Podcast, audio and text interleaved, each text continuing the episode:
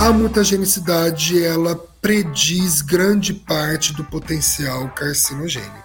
E hoje, ah, com o ICHM7, a gente consegue avaliar a mutagenicidade usando modelagem computacional.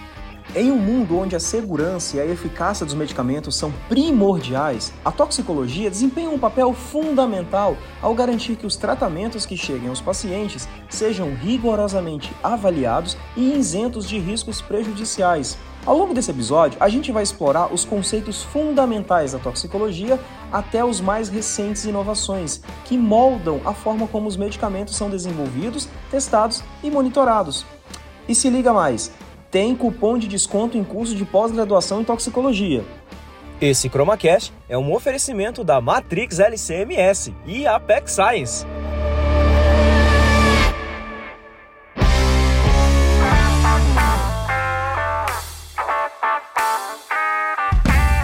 Fala pessoal, sejam todos muito bem-vindos. Eu sou o Bruno Carvalho e esse é o nosso ChromaCast. O ChromaCast que vai conectar você com o que há de mais atual em cromatografia, espectrometria de massas, ciências farmacêuticas e hoje, toxicologia.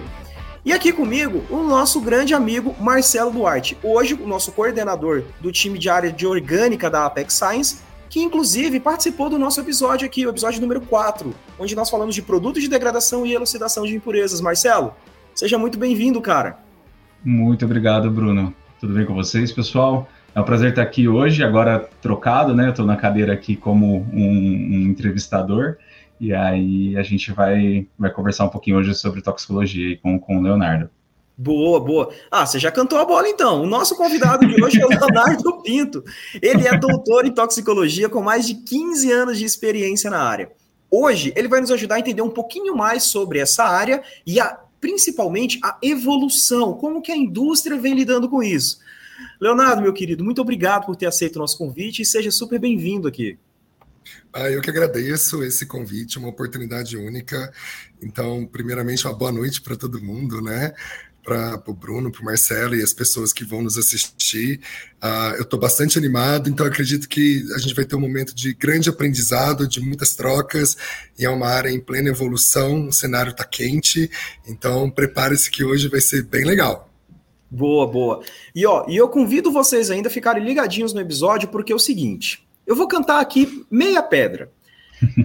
O Leonardo ele está coordenando um curso de pós-graduação na área de toxicologia. O objetivo é literalmente formar profissionais para a indústria farmacêutica. E assim, esse curso, Léo, é hoje, na, na nossa data, ele está para ser lançado em que mês agora? Novembro, dezembro de 2023, certo? É isso, ele vai começar dia 28 de outubro de 2023, ah, desse ano. 28 e, de outubro, e... então, pessoal. Pera, Léo, não, não fala ainda, não entrega, não entrega, segura, porque assim, ó, fica ligado no episódio que esse curso, as inscrições estão abertas, e vai ter cupom de desconto. Segura, Ixi. não vai ser agora, daqui a pouquinho, beleza? então, daqui a pouquinho. Aqui, vamos... Oi, Léo, ô Marcelo, desculpa. Não, eu ia falar para a gente começar mesmo, então, para a gente começar a conversar um pouquinho mais e, e, ampliar o nosso, nosso entendimento sobre toxicologia, né, ou pelo menos o entendimento através do, da, da experiência do Leonardo. É, bom, Leonardo, eu queria começar já sendo um pouco mais abrangente, né, então contemplando um, um grande cenário que seria o que é toxicologia para você, né, nas suas palavras, e qual que é o papel dela na indústria farmacêutica. Não, excelente pergunta. Acho que depois de tantos anos entrando em sala de aula, e a primeira coisa que a gente define por acadêmico, o que é toxicologia, eu acho que é uma pergunta, é, às vezes parece simples, mas é uma pergunta muito pertinente Uh, porque a toxicologia ela vem crescendo muito hoje, tendo destaque em termos profissionais, a indústria vem necessitando e captando esses profissionais, mas ainda temos é, a população, é, nossos colegas, ainda não, isso não está muito claro às vezes o que é a toxicologia, e eu acho que entender esse conceito é, ajuda bastante a compreender o que, que nós vamos fazer em termos de atividade uh, na indústria farmacêutica, tanto nacional quanto a multinacional. Bom, a toxicologia toxicologia, né, é a ciência que estuda os efeitos nocivos a decorrente da interação entre um agente químico, biológico, físico com o organismo. esses efeitos nocivos, adversos ou efeitos tóxicos, no intuito de propor maneiras seguras de se expor. Quando a gente diz maneiras seguras de se expor, a gente está falando de controle de substâncias. Nós estamos aqui englobando também a definição de limites é, da quantidade, né, a dose que você pode se expor, mas também contribuindo de maneira efetiva uh, na definição de tratamentos em casos onde a gente tem um efeito tóxico, no caso de intoxicações. Então, a toxicologia é essa ciência que vai sempre olhar para o efeito nocivo e a partir daí começa a propor formas uh, de a gente se expor e aí ter qualidade de vida. Uh, bom, a segunda parte da sua pergunta era o que era o toxicologia e o papel na indústria. Isso, o, papel, dessa toxicologia na indústria Sim. farmacêutica. Então, ali, é, com, com base nisso que você falou, qual que é, para a indústria farmacêutica, o, o, papel do toxicologista, né? Como que ele atua? Certo, vamos lá. A gente poderia levar essa pergunta para dois caminhos. Para a indústria de inovação radical ou ir para a indústria nacional. Eu vou focar um pouquinho a minha fala, vou direcionar um pouco para a nossa fala da nossa indústria nacional, que ela tem uma peculiaridade e isso molda como esse profissional vai se comportar no mercado de trabalho e, enfim, ter suas atividades uh, no, da sua rotina. A missão do toxicologista na indústria farmacêutica nacional, eu entendo, né, que é, é, é e trazer incremento de qualidade em segurança uh, dos medicamentos para a nossa população. Então, esse é o grande papel, né? Por que eu falo incremento de qualidade em segurança? Porque na indústria nacional nós temos ah, muito bem estabelecido a indústria de genérico de inovação incremental. Não que a nossa indústria não tenha capacidade ou que ela não também faça inovação radical, mas a gente sabe que a nossa indústria ela é historicamente muito bem estabelecida nesses dois setores de desenvolvimento de fármacos, né? E quando a gente fala em genérico inovação incremental, nós estamos falando de moléculas que já passaram pelos estudos de desenvolvimento de fármaco. Então, lá a fase pré-clínica, a fase clínica, e durante essas fases são avaliados aspectos toxicológicos de, de segurança dessas moléculas, né, do IFA, o insumo farmacêutico ativo. Então, todo o aspecto dele aí já foi avaliado. Então, a gente não tem esse papel como toxicologista é, avaliar novamente aquilo que já foi avaliado. Então, a gente entra numa área que eu, uma palavra que define muito o toxicologista da indústria nacional, que é impureza.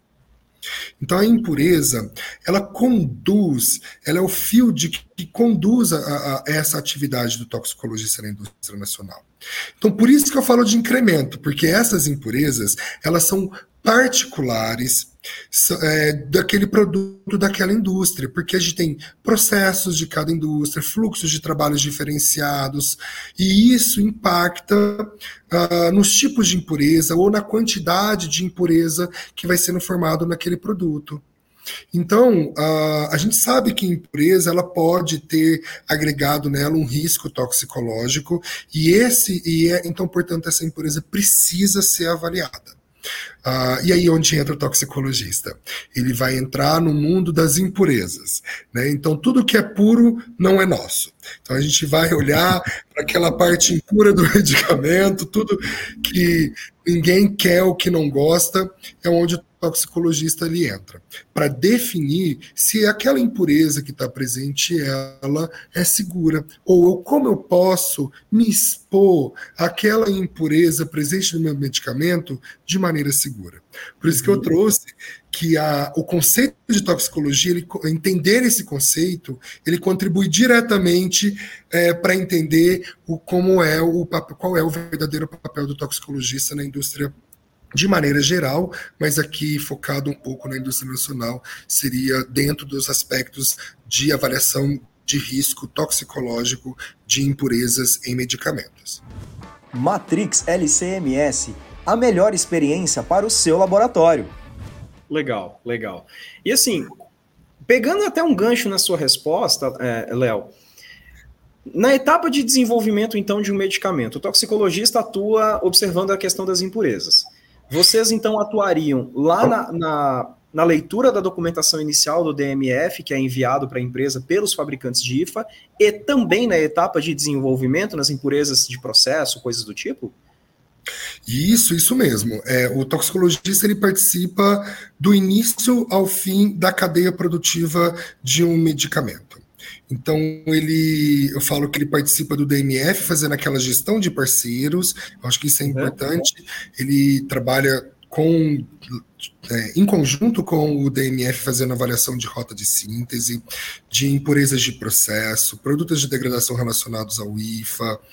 Ah, depois disso, ele faz uma avaliação toxicológica para entender principalmente as especificações para entender se aquelas impurezas estão é, controladas, se estão controladas, uh, e aquelas que estão controladas, se estão controladas na especificação correta.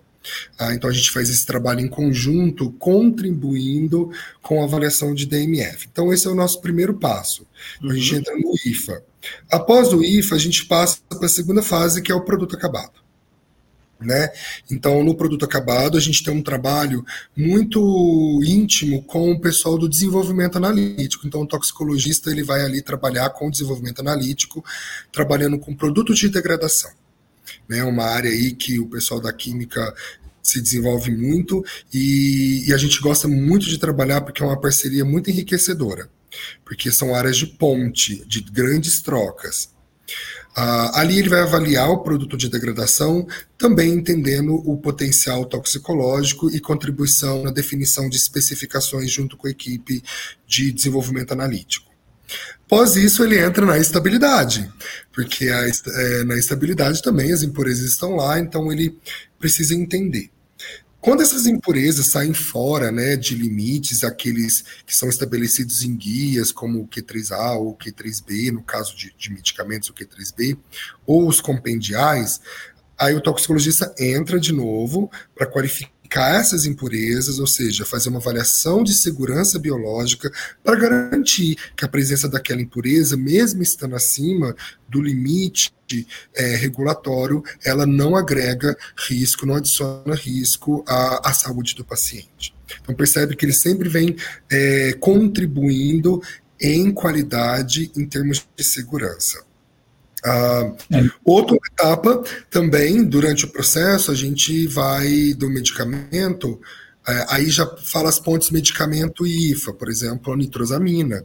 Então é uma outra classe de impurezas, onde o toxicologista ele vai ser essencial num trabalho de equipe multidisciplinar novamente.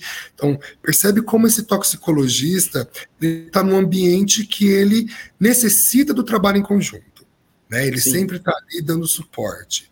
Então, nas nitrosaminas, ele vai entrar dando suporte também para avaliação toxicológica de nitrosaminas. Outro aspecto é. importante, quando a gente chega na embalagem, né? Então, vamos lá. produto, a embalagem também, no sentido da nitrosaminas, mas também nos aspectos de extraíveis e lixiviáveis. Então a gente sabe aí novamente junto com o DA. DA desenvolve, faz o método e aí encontrou impurezas ah, que estão acima né, daquele AET, né, que é aquele limite analítico, e aí é necessário que o toxicologista ah, seja acionado para com que ele determine se aquelas, aqueles extraíveis ou, ou os lixiviáveis eles vão novamente trazer algum risco à saúde do paciente. Então você percebe que ele vai participando de todo o processo, mas ele não acaba aí, porque existe aquela coisa chamada exigência, né? Sim, existe aquela coisa chamada exigência. Exigência, não, não é muito feliz quando chega. É, eu sempre brinco que é, exigência é gostoso porque ela é desafiadora, né? Eu acredito que profissionais é, ela te, gostam, é, ela faz que a sua régua suba cada vez um pouquinho mais, né? Exato, exato. Eu acho que ela agrega no sentido de puxar qualidade, de puxar barreiras, formas de pensar diferenciadas. O ideal que não tivesse, né? Mas já que ela existe, a gente olha para o lado positivo e tenta crescer com isso. Então, novamente, o toxicologista ele entra ali uh, nesse sentido. Em desvios, também a gente entra em vários desvios que ocorrem em termos de produção. Às vezes ocorre algum desvio que é necessário uma avaliação se aquele desvio vai ter algum impacto é, no produto em termos de segurança, novamente a segurança do paciente. Então a gente sempre está é, preocupado em fazer um balanço uh, ideal entre atender as necessidades da indústria, as necessidades comerciais, porque ah, nós temos um objetivo na indústria que é a comercialização de medicamentos, mas nunca perdendo de vista que quem vai receber esse medicamento é a população, e então ela tem que receber um medicamento realmente de qualidade. Então, esse profissional toxicologista ele é muito bem-vindo. Né? Algum, hoje a indústria entendeu isso porque eles, é, ela entende que parte dessa qualidade de, de, e de segurança é, é oriunda de um trabalho desse tipo de profissional. Sim. Sem dúvida. É, é, é exatamente esse o, o, o, foco, né? E você falou que as impurezas, né, são o principal, a principal ferramenta de trabalho, né, onde você atua, e, e somente de impurezas você, você, consegue derivar todo esse tipo de diferente atuação que você trouxe aí para gente, né, desde a estabilidade, de degradação, embalagem, e isso é realmente muito interessante. Então, é, mesmo que seja somente para impurezas, né, e a gente está olhando ali para a segurança de um produto, tendo ou não aquelas impurezas, você ainda consegue ter todo esse escopo, todo essa, esse campo de, de, de aplicação. Isso é, é, realmente extremamente interessante, e até por isso que talvez existam uma série de, de guias que a gente precisa seguir para conseguir orientar a gente quando aplicar ou não aplicar determinada abordagem, né? E você até mencionou alguns deles já na, na, na sua fala, mas eu queria trazer isso de volta só para a gente ter é, bem especificado, né? Qual é o guia que a gente vai utilizar, por exemplo, na hora de é, qualificar uma impureza que apareceu numa, numa amostra de estabilidade, por exemplo. Então, quais são essas diretrizes? Onde a gente conseguiria encontrar esse tipo de, de informação? Ah, não, essa sua pergunta é ótima. Eu vou aproveitar o gancho e, e, e eu, sou, eu, sou, um toxicologista que é apaixonado, né? Eu não estou 15 anos na área, ninguém fica tanto tempo na área se não gosta, né? Exato. É, o toxicologista ele entra na indústria farmacêutica é, para um marco regulatório. Né? É, a gente sabe, a indústria entende a importância desse profissional, mas a gente tem uma necessidade, eu acho que é importante também, quando se tem marcos regulatórios onde se exige ou onde se aponta que a indústria precisa se movimentar para com que esse profissional se desenvolva, né? ou que ela agregue esse profissional para com que tenha a incremento de qualidade nesses produtos. Uh, em 2019, com a RDC 301, eu não toquei no, nesse assunto ainda, é, mas é um dos um, trabalho nosso assim que é o que ele é regimentado, regulamentado uh, pela RDC 301 de 2019, hoje a 658 de 22, ela recebeu esse novo nome mas ali ele fala sobre gerenciamento de risco. Então, a, a beleza da, da, da, 658, quando ele fala de boas práticas de fabricação, ele é permeado de gerenciamento de risco. Lá vai falar que esse gerenciamento de risco ele deve ser oriundo de, do conhecimento científico, né? Então ele ocorre por meio do conhecimento científico e nesse gerenciamento de risco deve ser feito a contaminação cruzada, a preocupação com contaminação cruzada e que essa avaliação da contaminação cruzada ela acontece ah, por meio também de uma avaliação toxicológica e que essa avaliação toxicológica ela deve ser feita por um profissional toxicologista. Então, quando a gente fala de guia de, de, regulação, não tem como não tocar nesse assunto da 658, porque ela, para mim, é, é, o que eu tenho mais carinho, porque foi ela que disse: sim, indústria, nós precisamos desse profissional trabalhando junto de vocês para evitar é, resíduo de medicamentos, não medicamentos, né, uh, saneantes, uh, solventes uh, no seu processo produtivo para com que você não tenha problemas de segurança. Inclusive, tem uma notícia agora recente de um produto né, que foi recolhido por conta de contaminação cruzada com outro IFA.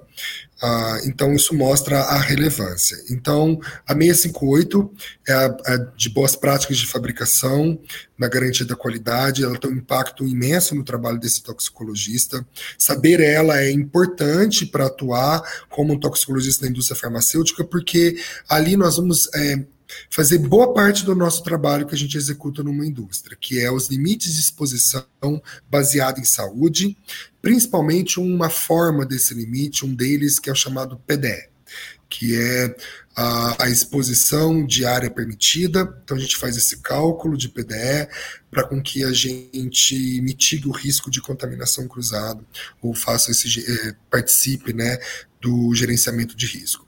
É muito bonito porque Nesse é, PDE, a gente está substituindo a DL50 com um parâmetro toxicológico, um parâmetro de morte, né, uhum. que é a dose letal mediana. Então a gente controlava a contaminação cruzada com um parâmetro de morte. Né, Se morre DL50. ou não morre, ou quantos por cento é. morre? É, eu digo carinhosamente que assim, ah, podia perder um olho, um fígado, né, um braço cair, tá tudo bem. Tá vivo. Mas você não matou, tá tudo certo. Matou, tá tudo certo. É, é, a brincadeira que eu faço. Óbvio que quando a gente joga a DL50 dentro das fórmulas da, da, validação de limpeza, esse limite cai bastante, então a gente realmente tem aí até dados mostrando que a gente conseguia assim algum, alguma segurança uh, uhum. por parte de alguns IFAs, mas por outro lado, outros não, e por isso que a gente chama de baseado em saúde. Apex Science soluções de alta qualidade para os seus desafios. Então, esse é o primeiro regulatório que eu gosto sempre de falar, porque ele dá fala, ele dá história. Ele é por conta dele que eu entrei na indústria, então eu tenho um carinho muito grande. Ele que me levou a trabalhar com a indústria farmacêutica. Então, é. é, é ele é o nosso, né? Ele é daqui do Brasil. É, e, e ele é muito importante porque ele é um salto em qualidade em boas práticas de fabricação né, um grande salto em várias áreas. Eu falo isso porque eu sou uma pessoa formada em 2007, então garantia de qualidade era algo bem remoto. As Os primórdios da garantia da qualidade. Iniciando garantia, né? É, e aí, quando eu, em 2019, quando veio, né, é, eu não sabia nada de garantia mais, porque já, eu já formei não sabendo muita garantia. Chegou em 2019, mudou tudo. Então, ela me fez virar a chave. A chave da área acadêmica para entrada na indústria, uhum. a chave de entendimento de como é feito o medicamento e de, da importância de profissionais como eu para a indústria farmacêutica. Então, é onde eu comecei a investir muito é, do meu tempo. Uh, usando o meu conhecimento e adquirindo conhecimento para com que a gente possa entregar produtos de melhor qualidade para a nossa população. Então, sim, a, a, 300, a 658. O Perguntas e Respostas da 658 ele é sensacional. Olhar lá, que vai falar da 171, artigo 171, 172, que vai falar de contaminação cruzada, de como faz o cálculo, quais são as formas que. o que você deve seguir, né? Nisso acompanha, em termos regulatórios, a gente com a convergência. A gente não pode esquecer que a Anvisa fez uma convergência regulatória com o PIX e com o ICH. Então aí eu vou levar minha fala nesse sentido. Ah, com essa convergência regulatória, a gente ganhou um arcabouço regulatório enorme. Né? E ele está voltado principalmente em impureza. Então, a 658 está falando de impureza, tá? Porque resíduo de IFA, no outro IFA, é ele é impureza né? Então ela traz os out as outras impurezas de maneira regulada, que eu falo, é do Q3A ao Q3E, né? É o A, B, C, D, E. É, é a sopa de letrinha que o É, tem os M's, tem os S's, tem algumas outras também no meio. Coisa linda. Eu já nem sei mais falar, não falar sobre isso. Você percebeu que não, das minhas falas eu já. Ah, o Q3A, o Q3B, porque isso já permeia com facilidade. É natural, né? Para o profissional. É natural. Isso, é natural. Tem que ser. É gostoso, e é gostoso. Eu adoro o regulatório. Sim. E, ah, você, desculpa até te interromper, Léo. Lógico. Você comentou, você falou um termo aí que me chamou bastante atenção. O profissional toxicologista. Como é que está a formação desse profissional hoje no Brasil? A, a, as academias, de maneira geral, elas formam toxicologistas? Como é que está esse cenário? Bom, é, eu venho fazendo um movimento exatamente nesse sentido pedagógico, porque uhum. eu não posso esquecer da minha formação. Eu sou um, um profissional que ficou 15 anos na área acadêmica e eu sinto uma necessidade de retribuir aquilo que foi investido em mim com dinheiro público de imposto. Então, eu tenho uma filosofia de vida muito forte no sentido é, científico de, de retribuição à sociedade. Que bancou né, a minha bolsa. Eu fui bolsista durante muitos anos e por mais que as bolsas não sejam é, é, suficientes ou dignas para esses tipos de, de, trabalhadores, né, os mestrandos, os doutorandos, mas é, esse dinheiro vem de dinheiro público. Então eu, eu tento sempre fazer um movimento uh, de devolver para a sociedade uh, o que foi investido em mim. A toxicologia no Brasil, ela apesar da toxicologia ser uma das ciências mais antigas do mundo, se não for a mais, assim, é, ela no Brasil ela ainda é pouco desenvolvida. A gente tem poucos programas de pós-graduação. É, acho que talvez hoje, um, em termos públicos, a gente tem a USP de Ribeirão Preto. Uh, e apesar de serem, além de serem poucos, eles não estão formando profissionais para a indústria farmacêutica. Então, é, eu, eu, sou um exemplo disso, né? Eu não saí uhum. com uma formação na perspectiva da indústria farmacêutica. É, a formação do toxicologista é ampla, ela é dentro das áreas de atuação da toxicologia, mas é compreensível, porque a gente não, não entendia até agora que a indústria farmacêutica é uma área de atuação da toxicologia. Então, o profissional que é formado, graduado, não sai pronto para atuar na toxicologia da indústria, e nem o pós-graduando sai completamente com a visão da perspectiva. Mas o que é importante é, apesar disso, é, voltando àquela ideia do gerenciamento de risco ocorre só pelo conhecimento científico, o acadêmico ele, ele é um expert, ele tem validado é, o pensamento científico, o método científico. E isso é essencial para a execução das atividades do profissional toxicologista. Né? Então, nesse movimento de entendimento da dificuldade de encontrar profissionais que é, estão com conhecimento ou uma formação, porque a gente não tem ela, é, a gente ainda tem que formar muito in-house. A gente fala assim de capta profissionais com uhum. perfis de comportamento é, que encaixa naquilo dos objetivos que nós estamos pretendendo dentro da indústria, e aí a gente treina esses profissionais, mas geralmente eles vêm da área acadêmica, tá? São mestrandos, ou, mestra, ou mestres, ou doutores, a sua grande maioria, que já tem o um método científico bem fundamentado. E aí, dentro da indústria, ou como eu, fui formado para fazer labs e nos outros eu me formei trocando ideias com colegas, uh, buscando por autodidatismo, fazendo uhum. cursos. Uhum. Atrás de, de capacitação, e a gente vai se formando, e a partir daí a gente começa a retribuir com os novos colaboradores. Nesse movimento de entender que é, a indústria precisa do profissional, mas nós não temos o profissional. Eu conversei com um colega, a gente chegou num ponto que é assim: nós temos o carro, mas nós não temos o motorista para dirigir o carro. Mas por uhum. que, que a gente não tem um motorista? Porque a gente não tem um centro de formação de condutores, né? Então, a gente precisou, então, buscar e, e ir atrás nesse sentido de criar uma forma de formar pessoas para atender as demandas da indústria farmacêutica. Aí toca no assunto que a gente iniciou, o, o, o esse podcast, que é o curso de pós-graduação em formação de toxicologistas para a indústria farmacêutica, a pós-graduação em toxicologia industrial, que é uma união de forças, de cabeças, de pessoas que entendem a necessidade, uh, porque é uma área que está quente. Então, é uma área em plena expansão, é uma área necessária. As indústrias, muitas indústrias ainda não têm esse profissional, é, precisa desse profissional. A gente ainda conta. É, o bom que a gente conta com as consultorias, porque as consultorias elas existem, então isso é muito legal, uh, porque elas dão um suporte. Mas é, a ideia de ter o um profissional toxicologista da indústria não é não ter a consultoria, e sim ter um profissional para aumentar o melhor, melhorar esse diálogo. A consultoria ela gera Exato. documentações, trabalhos que precisa ser lido e precisa ser avaliado por um profissional de uma avaliação crítica, né? É. Exato. É, eu acho Exato. que é, é essa a ideia, a gente criar um movimento onde o nível aumenta. E por que isso?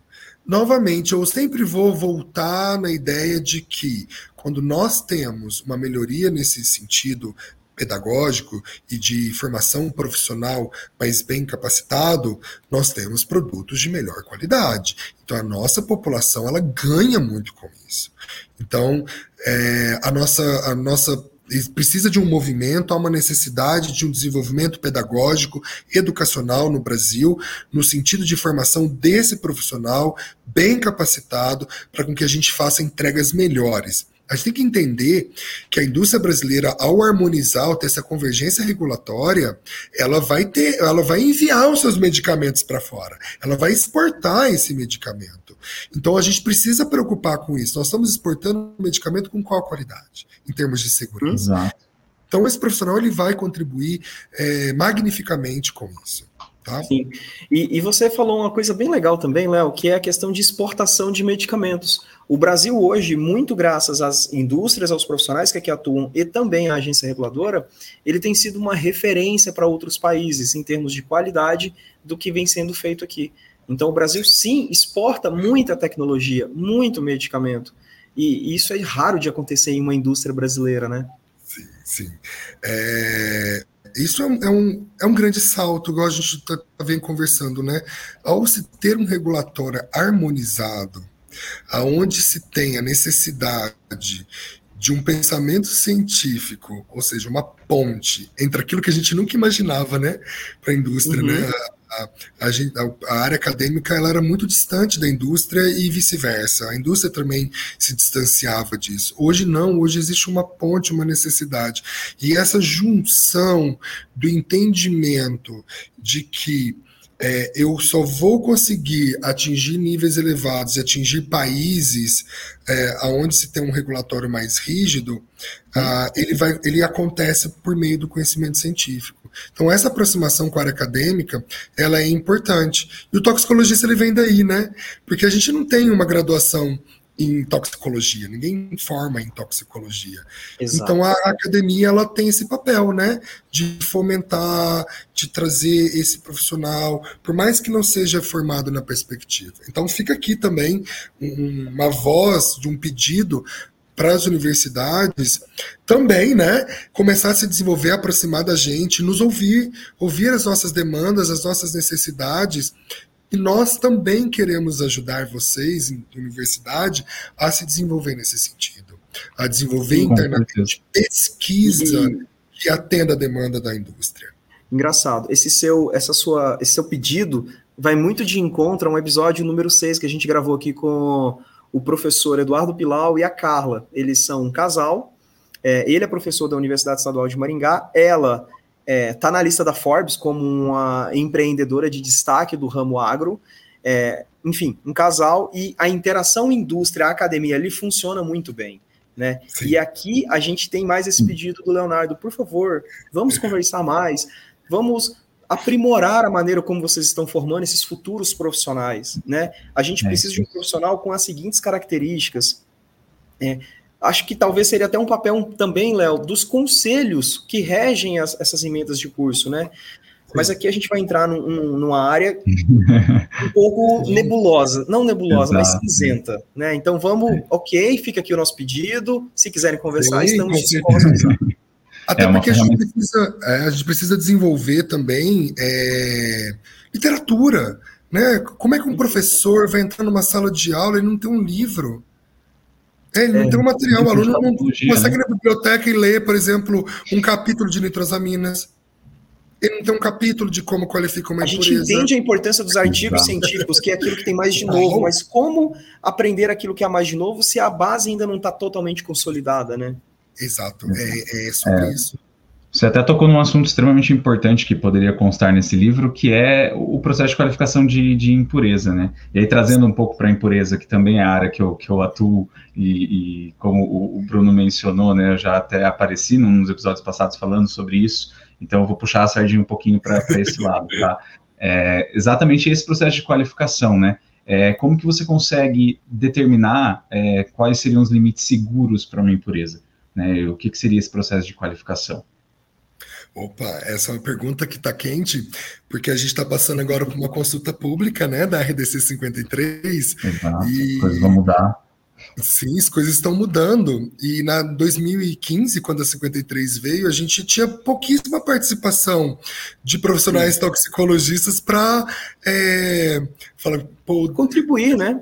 Contribuir, né, na, principalmente na parte de qualificação. E nesse momento, nós, eh, por conta da entrada do profissional toxicologista, a inserção dele na, na, indústria, hoje a gente tem uma discussão um pouco mais evoluída e no termos de qualificação de impureza. Então vamos lá, qualificação de impureza é um processo do qual a gente faz um levantamento uh, de dados de literatura e, e constrói novos dados por meio de técnicas computacionais de modelagem, para com que a gente é, a, assegure a, que seja realmente seguro a, aquela impureza. Então, é um processo de avaliação de segurança biológica da impureza que está acima do limite chamado limite de qualificação. Ou seja, toda vez que uma impureza passar esse limite, ela é considerada que pode ser que ela esteja agregue, a incremente um risco para a saúde humana. Então é necessário se fazer um processo de avaliação de segurança para entender se o seu medicamento pode ser comercializado com aquela impureza no limite que você vai pleitear acima da, do limite de qualificação. Ah, é um processo é, intenso, altamente complexo e que demanda demais do profissional toxicologista. Ah, nesse processo de qualificação de impureza, hoje a gente trabalha, é, principalmente, tem várias formas de trabalhar, mas eu gosto muito né, de ter um olhar da avaliação é, toxicológica integrada. Então um documento do EMA, que é um reflection paper, que ele vai falar sobre. Ele está tá em draft, ele está em draft desde quando foi criado, mas ele é, ele é muito bom, que ele vai falar sobre avaliação toxicológica integrada.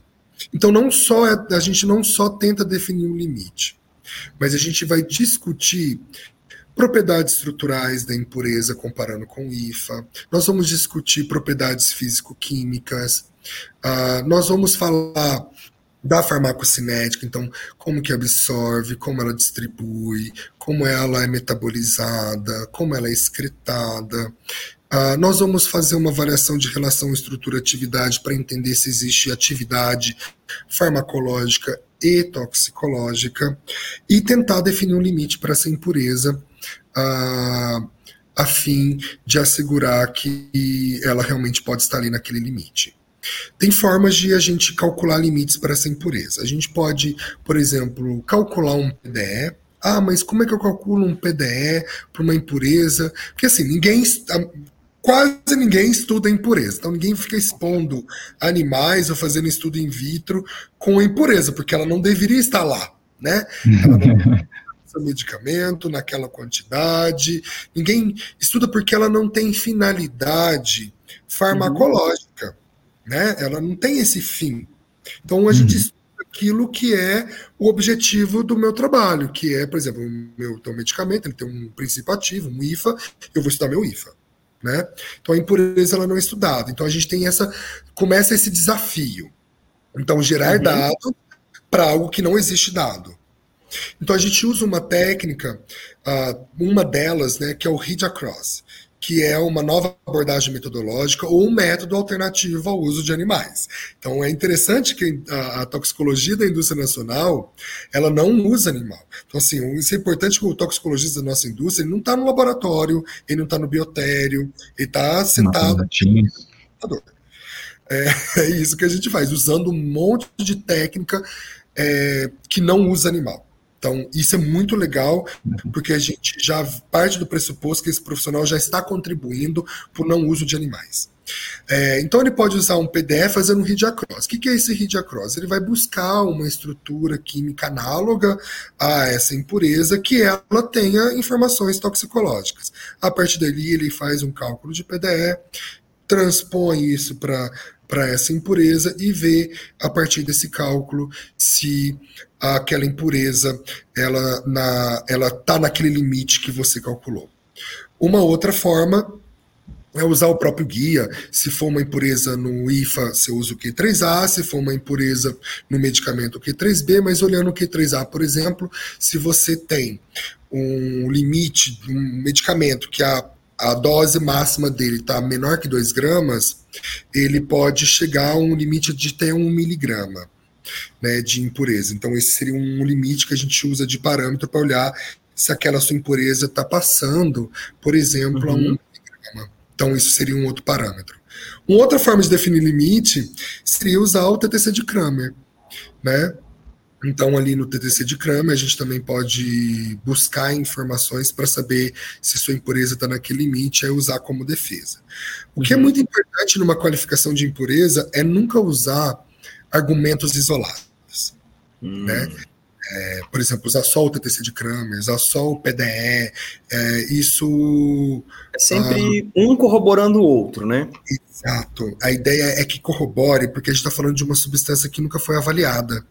Uhum. Então você precisa trazer atributos de defesa para com que você também, como profissional, se sinta confortável em dizer que aquilo vai ser seguro para o humano sem nunca ter sido testado. Né? Então, um processo é, que a gente pode usar less than lifetime, ou seja, se o produto ele é de uso agudo ou subcrônico, a gente pode propor limites mais altos porque a exposição humana ela é de curto prazo. Então tem várias técnicas uh, e a ideia é sempre ter um pensamento integrado, tá? É, para com que a gente consiga chegar num li ou não chegar num limite, mas conseguir defender que aquele limite que eu estou propondo é seguro para aquele medicamento que vai expor uma população que necessita uh, para o tratamento dela aquele medicamento. Legal, legal. E, e, assim, até que nível pode ser considerado seguro qualificar uma impureza ou não qualificar? Ou como essa decisão ela é tomada? Ah, eu amo essas perguntas, porque ela... é importante. elas aparecem, né? Ela permeia o nosso dia a dia. É, sempre, é a pergunta sempre. Ah, não... não dá para puxar para um pouquinho mais? Não, não, poderia ser, sei lá, uns um, Nossa, dois, tá... três, e aí vai é. indo, né? Dá para sair de PPB para PPM aqui? o céu é o limite. E onde é o céu? O, o teor. Exato. O Legal. teor é o limite. Entendeu? A partir do momento que a sua impureza ela está prejudicando o seu teor, aí a gente já está falando que tem um processo de estabilidade que não está adequado, né? Então a gente tá, uhum. saiu de um ponto de, do, do, não controle do, do próprio medicamento. Então a gente tá, não pode ter alteração de teor. É, Outro aspecto importante é que se essa impureza ela é mutagênica, o céu não é o limite, não. Aí, Aí a gente tem. Ela o limite é, é mais embaixo, muito mais embaixo. Bem, mais embaixo. Então, depende do, da característica da sua, da sua impureza, tá? É, mas sim, a gente pode defender limites altos de 10%, 8%. É, é possível, é possível. Mas é o, Quanto maior esse limite, maior é o desafio e mais dado você precisa construir, buscar para defender. Se ela for uma mutagênica, a gente vai lá para esse HM7. É legal porque na hora que você perguntou do regulatório, eu não falei dele. Uhum. Então a gente foi para o ICHM7. Lá não, no eu ia tocar nele agora. Quer que eu espero? Não, não, não. Pode, pode falar, até porque, na verdade, só para fazer o gancho, né, e, e ficar é, é, bem amarrado, né? Casado, quando você menciona o processo de, uh, de qualificação, né, e, de estudos que você precisa ter dados em vivo ou em sílico, isso já está muito casado também com o ICHM7. Então, a, a, necessidade de você seguir com um estudo em vivo ou uh, o quão é, suficiente o seu estudo em sílico é e como que isso está dentro do ICHM7 é, é uma questão extremamente interessante. Então, se você puder ir por esse caminho, já, já, já resolve para a gente. É, acho que dá para amarrar bem o que a gente conversou até agora, porque o primeiro passo do toxicologista na sua atividade, de todas elas, é preocupar com o, o endpoint mais crítico de toxicidade, que é a carcinogênese. Então, esse é o endpoint mais crítico, ou pelo menos o que a gente considera no nosso dia a dia. É, o primeiro passo é perguntar: minha substância ela tem potencial de gerar carcinogênese? Isso lá no DMF, isso no EPD, isso no estudo de estabilidade, isso para o PDE, para contaminação cruzada, isso para extraíveis lixiviáveis, inclusive extraíveis lixiviáveis, o SCT, né? Ele é 1.5, ele é o TTC para substância uhum. mutagênica. Então, a, a, o nosso primeiro passo para definir uma, uma especificação para contribuir para onde o DA vai levar a especificação, ela é pautada nessa primeira pergunta. A minha impureza, ela é mutagênica? Mas você fala assim, Leonardo, mas eu estou falando de. Você falou carcinogênese, porque agora você está falando de mutagênese. Porque existe uma relação direta, linear, entre causar mutação e gerar um câncer. E avaliar mutagênese, ela é mais simples do que avaliar carcinogênese. Então vamos lá. Avaliar carcinogênese, eu preciso de fazer um estudo em animal. Hoje ainda, ainda neste momento do estado da arte, da toxicologia, ainda é necessário é, estudos em animais. E um estudo de carcinogênese animais, por exemplo, num roedor, tem que, é, ou qualquer espécie, ele tem que contemplar é, um longo de uma vida, né, uma boa parte da vida dele. Se for um roedor, por exemplo, 104 semanas, daria aí dois anos. Então, um estudo de um ano e meio, dois anos, é um estudo muito longo. É um estudo longo. É uma necessidade de muitos animais. Então, a gente tenta não fazer esse estudo. Por quê? Certo. Porque a mutagenicidade ela prediz grande parte do potencial carcinogênico. E hoje, uh, com o ICHM7, a gente consegue avaliar a mutagenicidade usando modelagem computacional. Né? Então a gente entra na toxicologia em sílico, que é onde a gente usa ferramentas computacionais para fazer predições de potencial, no caso do ICHM7, do potencial mutagênico, entendendo que se a substância é mutagênica, ela tem um grande potencial de causar câncer. Então, lá no SHM7, é, ou no nosso trabalho, quando a gente vai olhar uma impureza, a gente se pergunta, ela é ou não é mutagênica, e a gente vai usar o guia do SHM7, e ele fala que nós temos que usar do, a gente, nós podemos utilizar, né, podemos utilizar uh, para determinar a mutagênese de uma substância, uh, a, a modelagem computacional, e ela deve ser feita por dois modelos uh, de avaliação em sílico. Então, tem que ser um modelo baseado em estatística e outro por regras de especialista. Então, esses modelos eles se convergem, é, se complementam, porque eles usam formas é, de construção diferentes, mas elas são complementares para determinar uma substância. Mas, a partir daí, a gente pode, nesse universo de mutagênese e carcinogênese, de acordo com o M7, classificar nossas substâncias em cinco classes. Né? A classe 1 é aquela que ela é mutagênica experimentalmente. Então, eu tenho um estudo experimental. A mutagênese a gente pode avaliá-la, por exemplo, no teste de Ames é o, é o, mais recomendado, mas pode ser oriundo de um outro estudo. Ele é um teste in vitro. Então, por exemplo, pode ser positivo no teste de Ames, mas se for negativo, por exemplo, num um estudo superior em vivo, eu posso refutar esse estudo in vitro, ah. assim, mutagênica, mas no M7 eu tenho um dado experimental de mutagênese in vitro, por exemplo.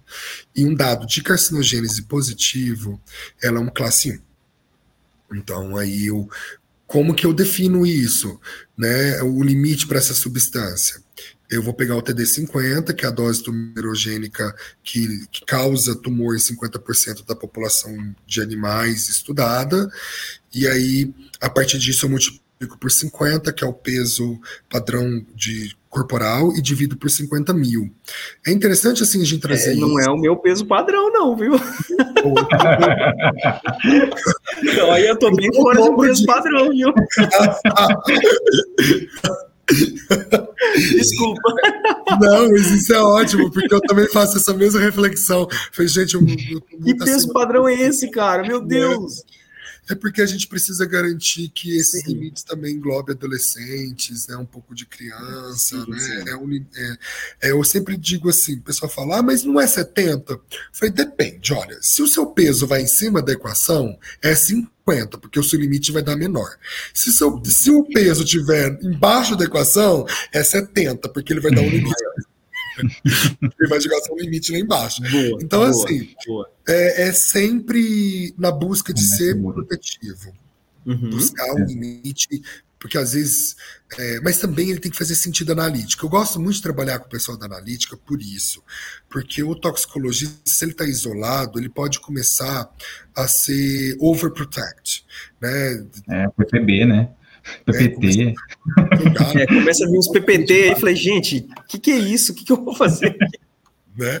ele tem que pensar na realidade analítica, ele tem que entender que o, o limite que ele está calculando é, ah, eu vou superestimar e jogar meu limite lá embaixo porque eu vou ser protetivo. Sim, sim, você vai. Mas ele é real? Ele, ele, ele realmente faz parte da realidade do paciente e do efeito nocivo daquela substância? Faz sentido a, a, a relação dose-resposta que você está causando em relação a isso? Porque se você inviabilizar o DA, não faz sentido o seu trabalho. Né? Então, Exato. acho que tem que ter bastante de processo, interação de equipes, conversa, para com que a gente chegue em resultados efetivos. Mas voltando Legal. no M7, é, uma vez que ela. Não sei se ela é carcinogênica, não tenho dado nenhum de carcinogênese, mas eu tenho um dado experimental, né, in vitro ou in vivo, de mutação, então um classe 2. Aí o classe 2 e o classe 3, que é aquele, eu não 3 eu não sei se é carcinogênica, não tenho dado experimental, mas eu fiz meu modelagem em sílico usando duas metodologias que se complementam e deu positivo. Ah, e aí eu tenho que usar um limite chamado limite do TTC, que é o, o, limite de preocupação toxicológica, é um limiar de preocupação toxicológica, ele dá um valor de 1,5 micrograma dia. Esse limite é chamado de um limite onde eu consigo assegurar um risco negligenciável de câncer de 1 para 100 mil pessoas. Sim. Esse é um risco muito abaixo do que a gente vê na nossa população. Por exemplo, no M7 fala que a incidência de câncer é de 1 para 3. Então, por exemplo, eu não vou ter câncer entre nós, nós três aqui, um de vocês. Vocês tá? dois que lutem. Não, eu, estamos, estamos em três, entendeu? Então, assim, é um dos dois. Eu já. já... Estão tirando para o é, ímpar. A estatística é cruel. A estatística é cruel. É cruel. Na Inglaterra, por exemplo, é um para dois, tá? Então Nossa. é bem mais. É, é, então, agora, é por isso que a gente entende que tem um guia só para isso, né? Porque realmente uhum. a preocupação com carcinogênese ela é alta. Então a gente é regido. O ideal é que a gente tenha um classe 4, um classe 5, que é aqueles que a gente, no insílico, a gente obteve, né? Ou tem dados experimentais negativos, e no insílico a gente obtém dados é, como negativo para mutagênese. Então, se ele dá uhum. negativo para mutagênese, a gente entende que o potencial dele de carcinogênese é, não é relevante por meio do mecanismo de mutação. A gente tem que lembrar também que tem substâncias que causam câncer sem causar mutação. Né? Mas elas estão fora do escopo do CHM7. Essas substâncias vão ser controladas ou no Q3A ou no Q3B, ou eu gosto muito também de fazer controle desses tipos de substâncias, mas isso é como eu faço, mas não, não é o regulatório, pode ser A ou B, ou também usar um PDE. Pegar, fazer um cálculo de PDE, vai dar um limite bem, às vezes, mais restritivo que o Q3A ou Q3B, e aí você consegue assegurar bem a, o controle dessa substância no seu produto. Legal. E, e, e Léo, você estava comentando aí da questão do estudo em sílico e em vivo. Quando que eu defino a. Não, pessoal, agora é a hora da gente partir para o estudo em vivo. Em sílico entregou tudo que tinha que ser entregue, mas a gente precisa de alguma coisinha mais. Ou a gente já está numa etapa em que o in vivo já não é tão necessário para corroborar o in sílico. Como é que está essa, Olha, o... hoje a gente tem um movimento mundial é, do não uso de animais, tá? Legal. Então, a ideia é, tem alguns toxicologistas colegas que falam, gente, não se faz estudo em, em vivo de impureza, pelo amor de Deus. É, vamos tentar usar outras técnicas. Nós temos né, as chamadas as novas abordagens metodológicas ou métodos alternativos ao uso de animais. Nós temos hoje bastante recurso para evitar o uso de animal. Ah, uhum. Mas o animal ele é usado muito no desenvolvimento radical de novas moléculas. Ah, então ali a gente na fase pré-clínica, né? A gente vai fazer, tem que fazer estudos de toxicidade aguda, toxicidade subcrônica, crônica, protox, sensibilização. Então a gente tem vários estudos que são feitos ainda. Mas existe um movimento internacional uh, ah, para o não uso de animais. Inclusive, nós temos agências já se movimentando, proibindo. A gente tem, por exemplo, a cosmético já não usa mais. A indústria de agroquímico vem se movimentando fortemente para não ter mais o uso. Uh, e a indústria farmacêutica, a gente tem algumas notícias. Por exemplo, a FDA já se posicionando dizendo que não, não vai usar mais animais. Por quê? Porque a gente tem, está tendo um grande salto em qualidade e desenvolvimento tecnológico, inovação na área de estudos in sílico, in vitro, ex vivo e é, in químico. O que uh, são um ex vivo e um in chemical? Uh, esses é, são o ex vivo é quando eu vou dar um exemplo que eu trabalhei com um, um, um ex vivo, por exemplo. Eu, quando no meu doutorado, eu trabalhei com transferência placentária de medicamentos. É muito difícil, hoje a gente não pode recrutar uma grávida e expor ela a uma molécula para saber se vai causar algum problema no feto, né? Tipo, Sim. É, então, hoje, muitas das a gente chama que grávida é o órfã da terapêutica porque a gente dá medicações para mulheres grávidas baseado muito no empirismo e na necessidade que tem a doença e a gente precisa tratar essas doenças, mas muitos medicamentos chegam nelas sem um estudo, a gente vai estudar na hora que vai usar para tratar alguma doença. Então existe uma técnica chama perfusão placentária. A gente eu tiro a placenta, a, a, a, a mulher ao ao parir, né, ao dar à luz a um bebê, a, a placenta é expelida, a gente pega essa placenta na hora do parto, e aí a gente canula essa placenta e faz ela recircular, ou seja, eu estou saindo de dentro do vivo e pondo para fora. Né?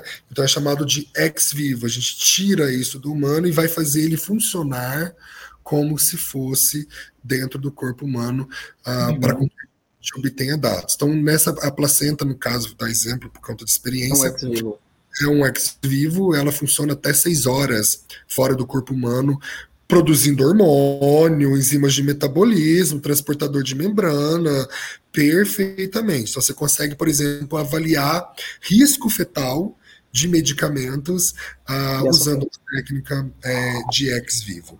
Então, a gente tem bastante nesse sentido, né? Mas nesse desse rol a gente tem abordagens computacionais igual o QSAR, né? A gente tem PBPK, que é uma área que eu amo de paixão, que é a farmacocinética baseada em fisiologia, modelagem e simulação, que é uma área que está crescendo muito na avaliação de risco toxicológico, chamado Next Generation Risk Assessment, uh, que é quando é, a gente usa dosimetria reversa. A gente pega o dado in vitro de dose-resposta, joga, é, vai, constrói um modelo PBPK e a gente vai doseando para saber o quanto a gente atinge aquela resposta in vitro e a partir daí a gente consegue calcular um limite de exposição sem ter usado hum. animal. São chamadas de técnicas Legal. integradas. Então a gente está usando a toxicologia vem desenvolvendo muito integração de abordagens Por exemplo, para avaliação é, de sensibilização dérmica, a gente usa o in sílico e depois a gente vai passar para técnicas in vitro ou outras técnicas, uhum. sem usar animal, e a gente hoje já determina a sensibilização dérmica sem uso de animais. É, mutagênese a gente determina sem uso de animal nenhum, então é, é, hoje a gente consegue fazer isso. A gente tem as técnicas de imagem, né, por exemplo, o PET scan é uma técnica que a gente pode usar para observar é, distribuição tecidual né, de, de, de fármacos para saber o quanto está chegando, ou, ou efeitos uhum. tóxicos que eles podem causar.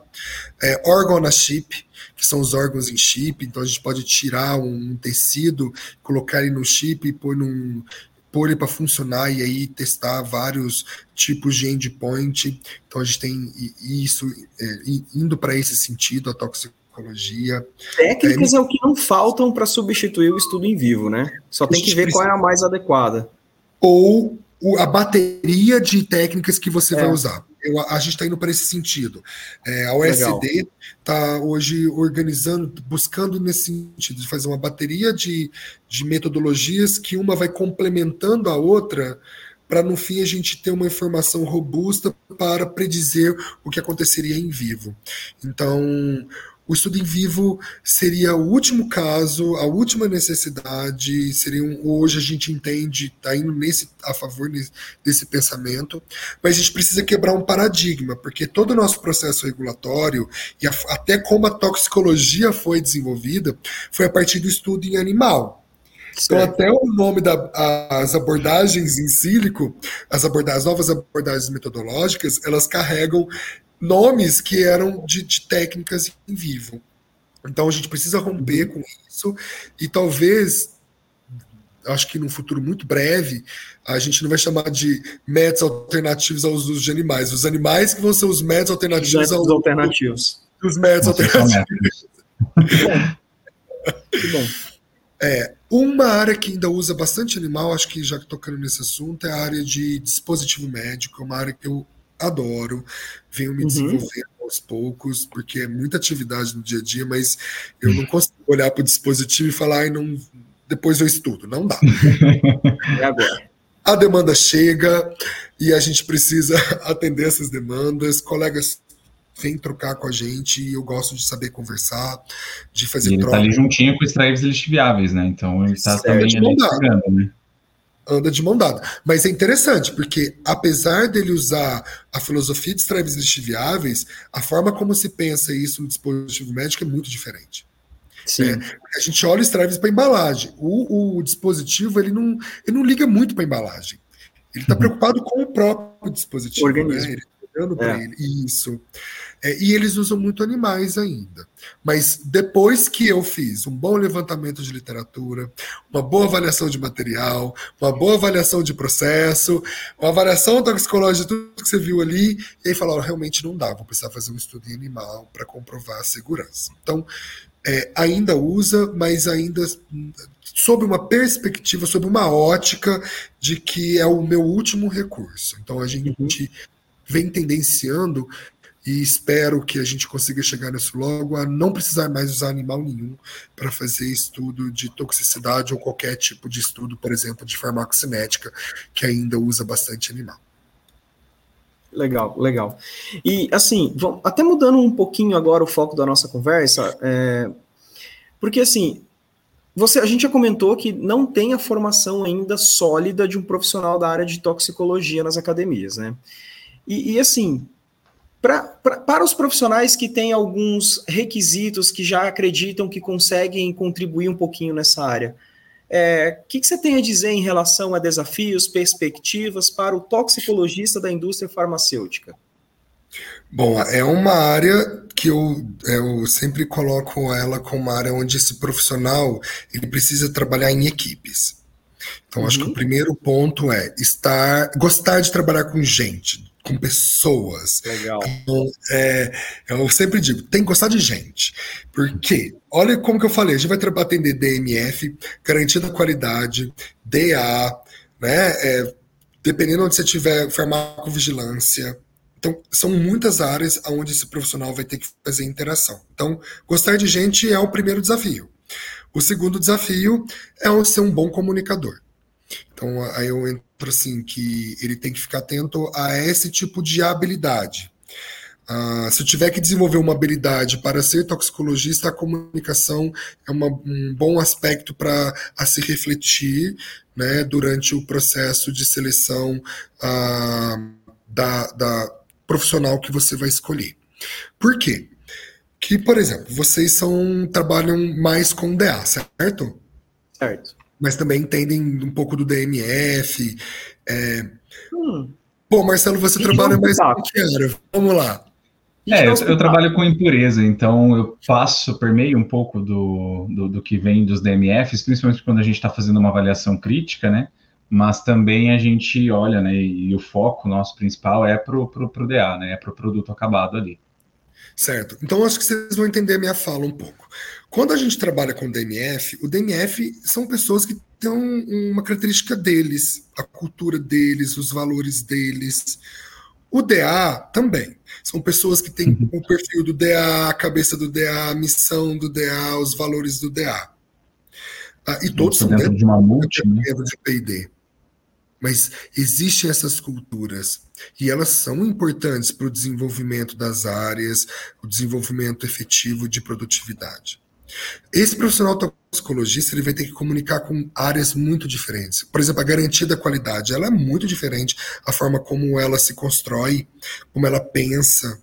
E esse toxicologista ele vai precisar entregar produtos para diferentes áreas que contêm diferentes culturas. Então ele precisa ser adaptável, flexível. Porque o produto que eu entrego para o DA não pode ser com mesmo a, a, mesma perspectiva que o produto que eu vou entregar para a GQ. Porque se eu fizer isso, eu não vou atender a necessidade do setor. Certo. Então, eu vejo muito nesse sentido esse profissional. Então, desenvolver a comunicação. Essa empatia.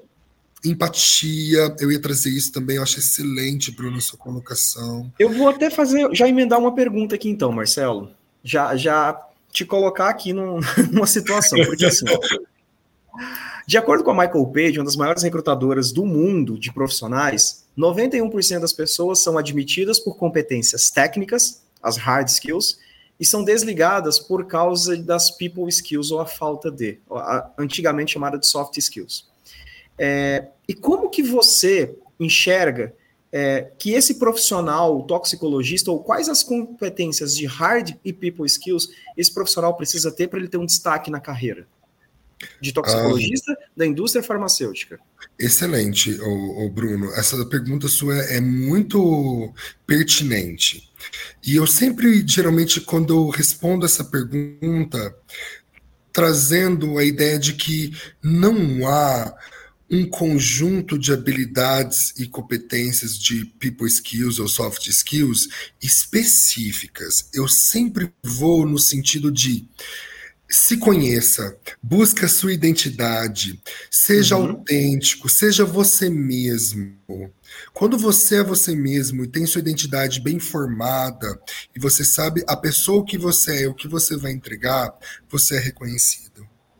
Porque você tem que sentir bem com você mesmo para criar senso de pertencimento no seu local de trabalho. Legal. As equipes sempre vai precisar de perfis diferentes. É como eu disse, o toxicologista vai precisar que a comunicação e a empatia ela exista, mas eu acho que ela, ela é necessária para todos os profissionais. A empatia ela é importante para que você sobreviva, ou que você viva bem, feliz no ambiente mas, de trabalho. Olha que recado maravilhoso que você está dando. Então, não só para toxicologista, mas para qualquer profissão, ter empatia, ter uma comunicação é necessário e essencial. Sim. Mas continua, estou adorando a resposta. É, e, é. e, eu falo, é, porque assim, quando a gente pega essas revistas de RH, cada mês ou cada ano fala: olha, agora a soft, a hard, a soft skill é essa, você tem que ser isso. Uhum. Você não consegue acompanhar, porque não dá para você ter todas. Dá para você. Uhum. É, o importante é você se olhar, se reconhecer, entender aonde estão os seus pontos fortes e, principalmente, aonde estão as suas oportunidades de melhoria, aonde eu sou limitado, aonde eu preciso melhorar. Porque Legal. assim eu consigo potencializar o que eu sou bom e me desenvolver aonde eu preciso para fazer boas entregas e crescer profissionalmente. E isso, Marcelo, é uma people skill. Eu vou até é, é, explicar o porquê que eu uso muito esse termo people skills ao invés de soft, porque a, neuro, a própria neurociência diz que quando você usa o termo soft, macio, leve, você meio que ativa uma chavinha no teu cérebro falando que é fácil, que é tranquilo de se aprender. E muito pelo contrário. People skills, ou até então as soft skills, ouso dizer que é até mais difícil, porque hard skills é de fora para dentro. É o Marcelo, é, é, o Leonardo me ensinando aqui. Né? E people skills é de dentro para fora. E é isso que você falou, é autoconhecimento. Então você é. tem que saber quais são os seus pontos fortes, quais são os pontos de desenvolvimento e potencializar as suas qualidades, né? É, cara, genial. É. Acho que o Marcelo até tem uma pergunta aqui para te fazer. É, eu queria só, na verdade, fazer o, o, uma, um questionamento com relação àquele curso que você mencionou, né? Se essa parte de, de soft skills e, e people skills é, é, tão importante, assim, tão relevante, é, é ela aparece na, naquele curso que você mencionou? Com isso é trabalhado de alguma forma? É, como que isso está dentro da, da grade? Ó, vamos lá. Esse curso ele foi montado de uma maneira muito especial. Ele tem um primeiro módulo que é o chamado módulo introdutório, que eu falo que é de nivelamento, Legal. que aí vai trabalhar toda a parte de toxicologia básica para colocar todo mundo na mesma página. Ele passa para um segundo módulo, que é o módulo de aprofundamento. Então, ele vai começar a pegar esses conceitos básicos e aprofundar dentro da toxicologia. Ele passa para o módulo 3, que é um módulo de aplicações, que são os pilares do toxicologista na indústria farmacêutica, ou seja, as atividades que a gente executa. Nós tentamos buscar abranger o máximo de atividades possíveis, então a gente vai labs para validação de limpeza, limite de exposição ocupacional, nitrosaminas, estréis estiviáveis, dispositivos médicos, a qualificação de impureza, avaliação toxicológica em sílico de impurezas mutagênicas e não mutagênicas. Passou esse blocão, a gente entra na área de gestão. Gestão de processo, gestão de pessoas, e aí a gente vai falar sobre documentação técnica, integridade de dados, vamos falar de liderança, desenvolvimento profissional. Então a gente toca. É, porque eu entendo o seguinte: se eu monto esse profissional na hard skill, eu vou jogar ele jogar ele num, num departamento de P&D. Ele vai ter que conversar, ele vai ter que interagir, ele vai ter que ser coleguinha. Ele vai ter que coordenar uma equipe, ele vai ter que convencer outras pessoas da ideia dele. Exato, exato. Ele vai ter que principalmente saber lidar com pessoas que pensam diferente dele, que é, ou que não entende o processo desse profissional. Então ele vai ter que conviver com isso. Então ele, ele precisa ter esse people skills também despertado, no mínimo despertado. Né, colocar para reflexão é, é, esse indivíduo, porque ele vai trabalhar com pessoas. Né? Então, Legal. na hora que a gente construiu, eu falei: eu não posso não tocar nesse assunto. Porque Sim. se eu estou formando pessoas, faz parte do processo formativo eu trazer esses aspectos para dentro da sala de aula. Léo, então conta assim pra gente, cara, como é que faz a inscrição para pós-graduação em toxicologia? Onde que faz? Quando começa? Entrega tudo aqui agora. Ah, então vamos lá. Essa inscrição é feita no site do CDPI. Uh, o pessoal pode procurar lá nesse site. Ela, a pós-graduação vai começar dia 28 de outubro. Uh, e já estão abertas as inscrições. E você no começo falou de uma novidade para gente, né? Que, que eu Sim. tinha alguma novidade. Sim.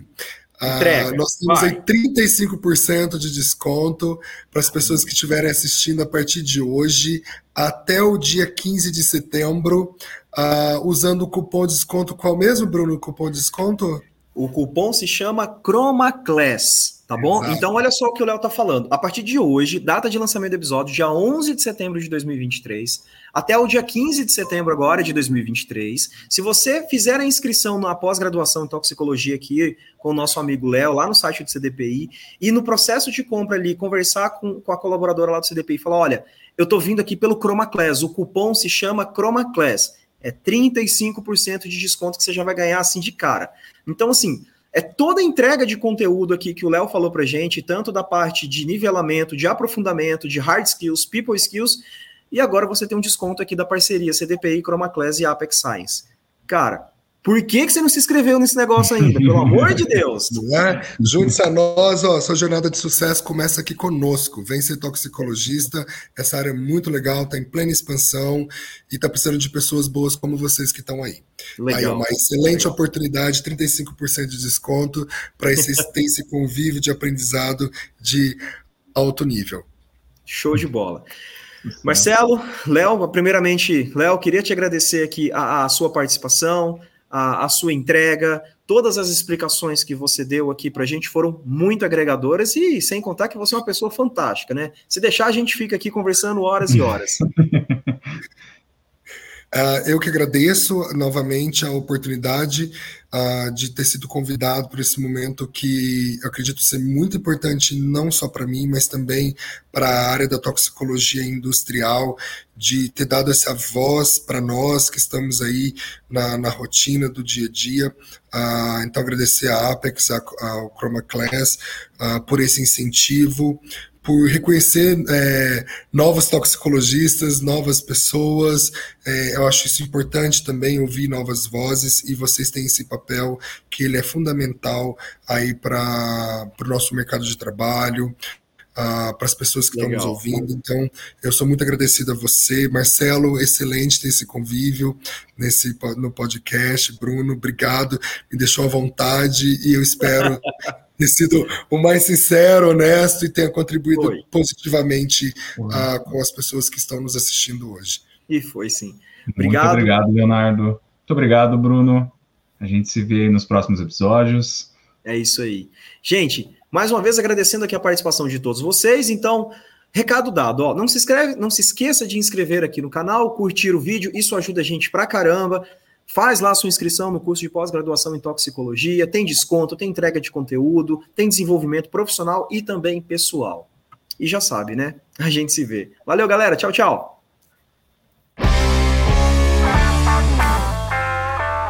Esse ChromaCast é um oferecimento da Matrix LCMS e Apex Science.